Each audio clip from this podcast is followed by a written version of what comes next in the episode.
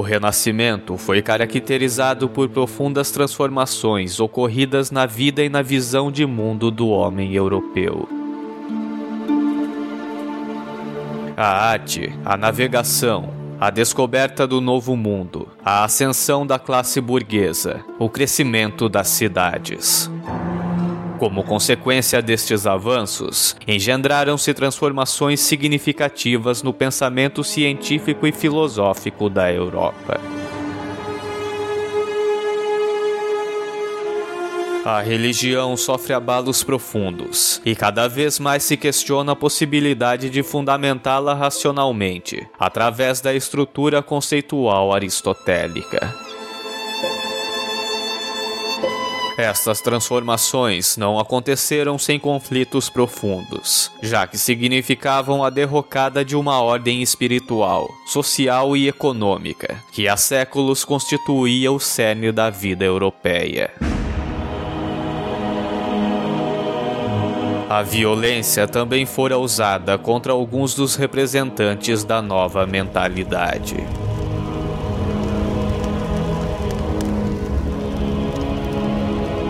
Bem-vindo ao Promontório Estéreo.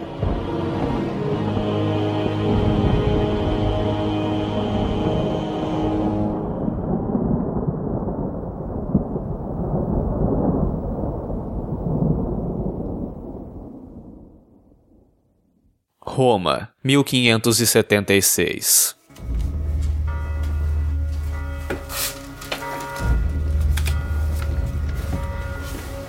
Após anos de estudos de filosofia grega e medieval e da cabala judaica, o jovem filho de um militar, feito clérigo no convento de São Domingos e doutor em teologia, agora abandona as vestes sacerdotais ao se afastar da ortodoxia católica.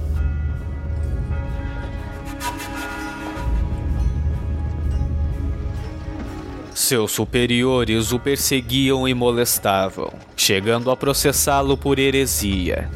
Mas ele, Giordano Bruno, outrora Filipe, foge para Roma, onde deixa a vida religiosa e dali parte para o norte da Itália, ensinando astronomia e escrevendo sua obra perdida sobre os sinais dos tempos.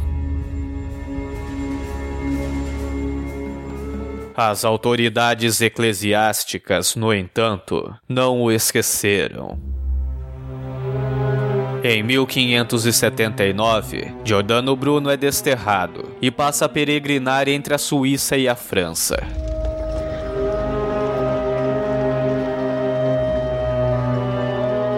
Em Genebra, adere ao calvinismo, mas logo se indispõe com a intolerância sectária dos adeptos desta corrente religiosa. Mais uma vez, Bruno vê-se obrigado a deixar a cidade.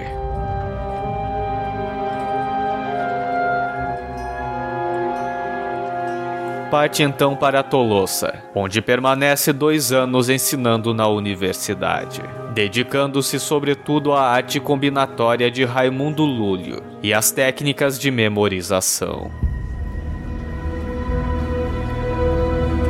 Sempre em constante movimento, Giordano Bruno muda-se em 1581 para Paris, onde passa a viver cercado entre o ódio dos seguidores de Aristóteles e o entusiasmo de alguns colegas por sua inteligência brilhante e extraordinária erudição. Contudo, este parece ser um ambiente produtivo para o filósofo. Em 1582, publica As Sombras das Ideias, O Canto do Orse e A Arquitetura e Comentário da Arte de Lúlio, todas versando sobre a arte combinatória de Raimundo Lúlio. Giordano Bruno via o universo como um sistema em permanente transformação, no qual, como já afirmava Heráclito de Efeso, todas as coisas são e não são ao mesmo tempo. O mundo não seria, como pretendia o aristotelismo, uma estrutura hierarquizada, na qual o movimento seria comandado, em última instância, pelo estático, o ato puro do imóvel primeiro motor, filosofia que simbolizava, segundo Bruno, tudo que é morto e seco no universo. Ao contrário, para Bruno, o universo seria um todo no qual nada é imóvel, nem mesmo a Terra, como afirma a antiga religião dos egípcios, e Copérnico viera confirmar seu heliocentrismo.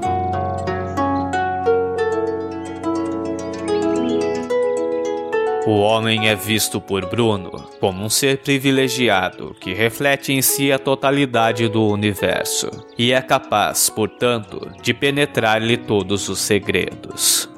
A mente humana seria idêntica à mente divina, que compõe o cerne de todas as coisas. Exercer as faculdades de imaginação e memória permitiria ao homem ascender às verdades ocultas do universo. Fazer isso não seria apenas uma tarefa de ordem cognitiva, mas, sobretudo, uma obrigação moral e religiosa. Essas ideias foram sintetizadas por Bruno em uma metafísica estética, proveniente de diversas fontes.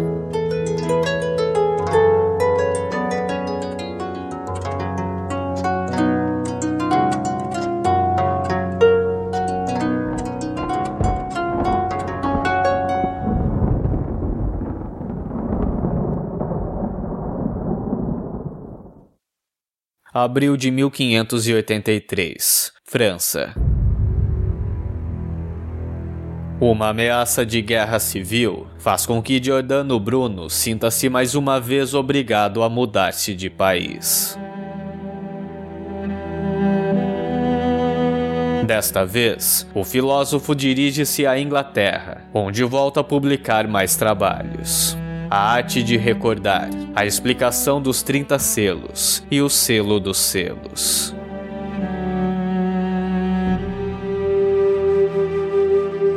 Nesta mesma época, Giordano Bruno dirige uma carta às autoridades da Universidade de Oxford, na qual solicita liberdade para revelar publicamente o resultado de suas descobertas filosóficas e, consequentemente, refutando a filosofia dominante.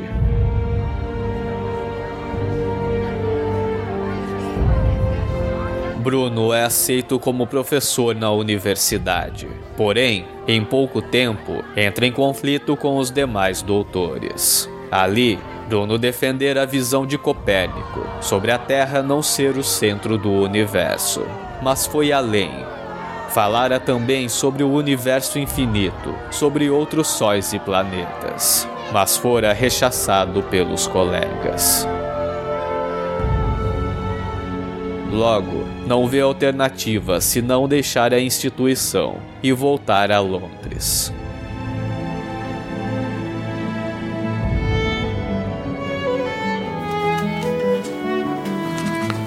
Ainda assim, sua produção literária continuava em marcha. Em dois anos, publica outras oito obras.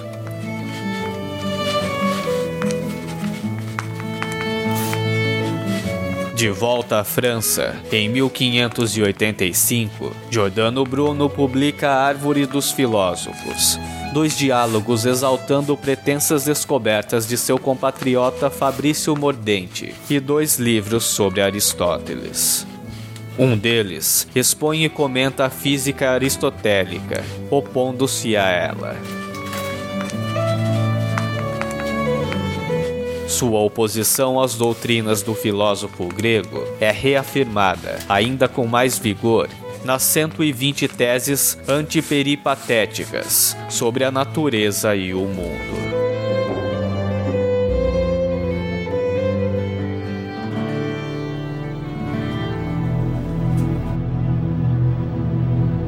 Suas conclusões, como antes, irritam mais uma vez os doutores da Sorbonne, e Giordano Bruno vê-se mais uma vez na estrada, deixando a França. desta vez com destino à Alemanha, onde buscava refúgio.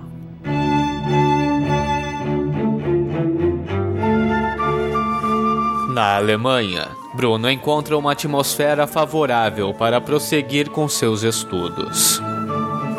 A Universidade de Wittenberg o acolher em nome da liberdade de pensamento, e assim o filósofo tem condições para publicar livremente outros escritos sobre Lúlio e contra os aristotélicos.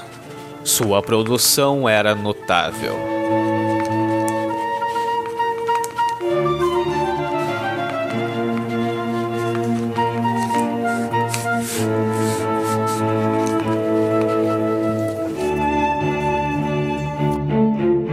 Contudo, o espaço de Bruno começa a diminuir com a preponderância progressiva dos calvinistas, que já o perseguiam desde que passara por Genebra.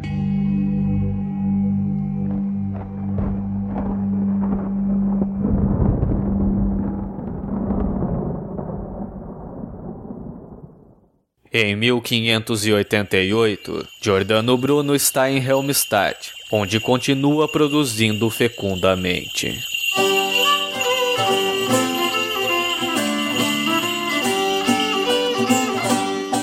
Ao contrário do que fazia na Inglaterra, agora ele não escreve em italiano, mas em latim, e escreve sobre uma grande sorte de assuntos, como imagens, signos e ideias, e magia e metafísica. Porém, suas obras mais importantes desta época são seus três poemas latinos. Sobre o tríplice mínimo e a tríplice medida, a mônada, o número e a figura, e sobre o imenso e inumerável, ou sobre o universo e os mundos.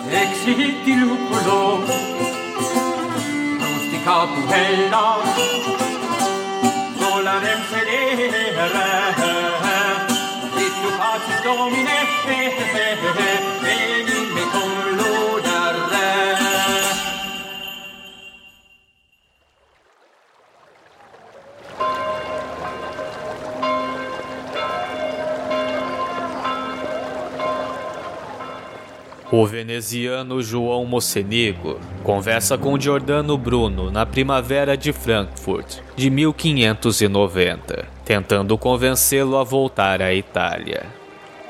À época, Bruno desejava voltar a reintegrar-se ao seio da igreja e também rever sua terra natal.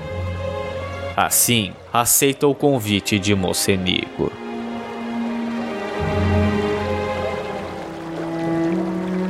Mudando-se para Veneza, Bruno hospeda-se na casa de Mocenigo e começa a ensinar-lhe a arte da memorização, que tanto o interessava. O aluno, contudo, decepciona-se, pois esperava conseguir do mestre algum conhecimento secreto que lhe permitisse alcançar a sabedoria definitiva. A frustração de Mocenigo seria o começo do fim para Giordano Bruno. Em maio de 1592, quando faz preparativos de viagem para Frankfurt, a fim de publicar as sete artes liberais e inventivas, Giordano Bruno é preso por Mocenigo em sua casa. O aluno exige uma declaração em que Bruno afirmasse ter lhe transmitido seus segredos, porém sem sucesso. Mocenigo, então, entrega Bruno ao Tribunal do Santo Ofício, juntamente com manuscritos não publicados.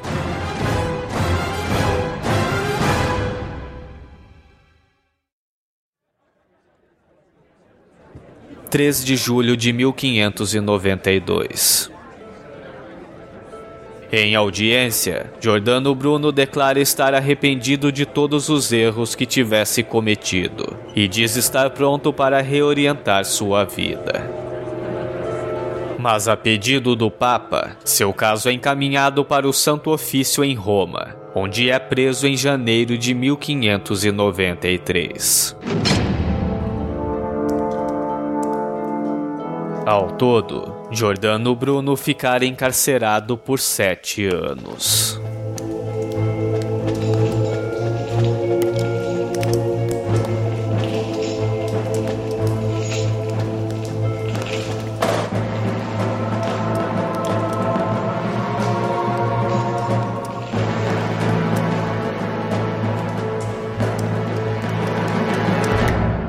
Após todo o sofrimento do cárcere, Bruno é condenado à morte na fogueira. Queimaria junto com suas obras, consideradas heréticas. No dia 17 de fevereiro de 1600, Giordano Bruno é executado nos Campos das Flores.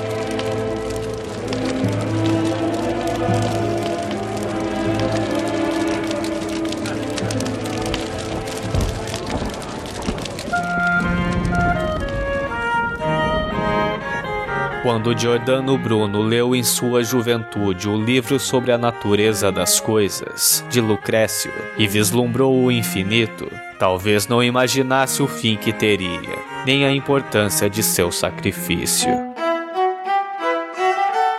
Mas dez anos depois de sua morte, um grande astrônomo olha pela lente de um telescópio e descobre os satélites de Júpiter. Bruno estava certo.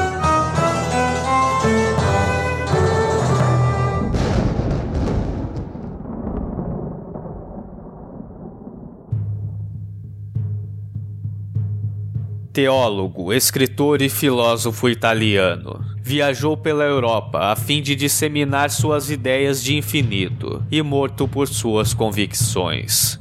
Este foi Giordano Bruno, aqui no Promontório Estéreo.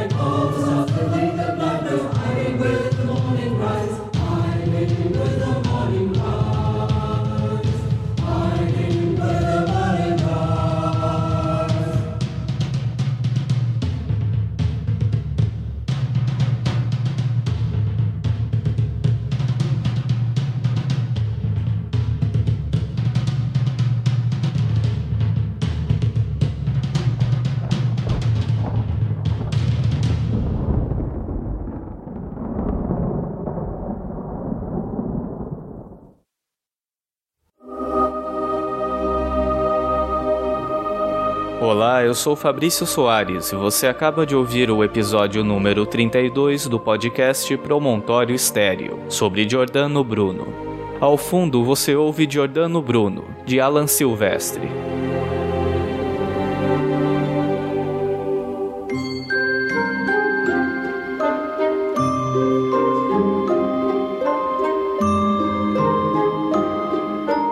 Último episódio do Promontório Estéreo sobre Bartholomew Roberts, a Priscila Guerreiro comentou destacando o fascínio que causa as histórias de piratas, porém, com uma ressalva. Ela também destaca que, apesar do que as histórias muito romanceadas fazem parecer, Na verdade, os piratas não eram mocinhos, nem motivo de orgulho, mas bandidos cruéis, como diz o ouvinte Lucas Barramute, que também comentou o episódio com uma análise desses personagens na arte. Ambos também comentaram sobre o código pirata e a maneira torta, porém aparentemente funcional, que eles se organizavam. Para ler a discussão, acesse o post do episódio 31 do Promontório Estéreo e veja a área de comentários. Obrigado, Priscila e Lucas. O Lucas também deixa uma dica sobre a votação do melhor podcast do Brasil, no site os5melhores.com.br. Ainda que não haja qualquer premiação, é uma boa forma de votar em seus podcasts preferidos e também conhecer novos programas. O link para a lista de votação se encontra no post deste episódio.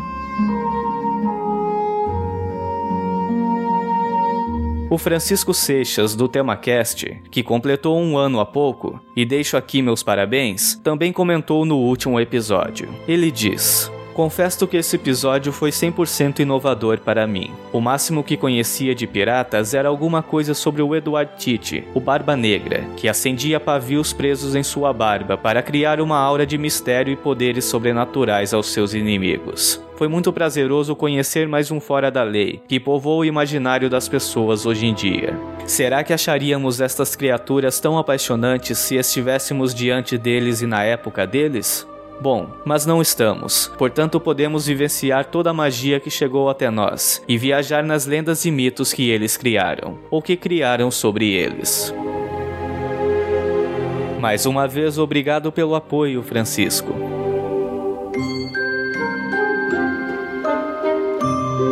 Um destaque especial para o ouvinte Fernando Luiz, de São Paulo. O Fernando tem ouvido todos os episódios anteriores do podcast e enviado e-mails deixando suas impressões. Mas o que me deixou mais orgulhoso entre todos os seus elogios é o paralelo que ele faz entre a qualidade do Promontório Estéreo e o podcast Escriba Café, minha maior influência e meu podcast preferido. Além disso, o Fernando também deixa gentilmente suas sugestões para próximos episódios, pelo que sou sempre muito grato. Obrigado pelos elogios, sugestões e grande apoio, Fernando, e bem-vindo ao Promontório Estéreo. Você também pode comentar os episódios do Promontório Estéreo. Para isso, acesse promontoriostereo.com.br. Além da área de comentários, lá você encontrará informações sobre a trilha sonora do podcast, o feed para você assinar e links para as redes sociais. No Facebook é o facebook.com barra e no Twitter é o arroba promontestéreo. Existem ainda outras formas de entrar em contato com o Promontório Estéreo. Caso tenha alguma dúvida, sugestão, queira fazer um elogio ou uma crítica, envie um e-mail para promontoriostereo.gmail.com. Há no site também um espaço para contato. Basta preencher o formulário com seu nome, e-mail e comentário, e então eu receberei em minha caixa de entrada. Você também pode enviar por e-mail um comentário em áudio, e ele será inserido na próxima sessão de leitura de comentários. Para ajudar o podcast Promontório Estéreo a crescer, você também pode avaliar e comentar na iTunes Store, como fez o Eduardo do Voice. Assim, o podcast fica em destaque e mais pessoas podem conhecê-lo. Mas a melhor forma de apoiar o programa é recomendar os episódios que você gosta para seus amigos. Desta forma, além de ajudar este podcast, pode-se também criar um interesse geral pela mídia, fazendo-a cada vez mais relevante. Eu sou Fabrício Soares e até o próximo episódio do podcast Promontório Estéreo.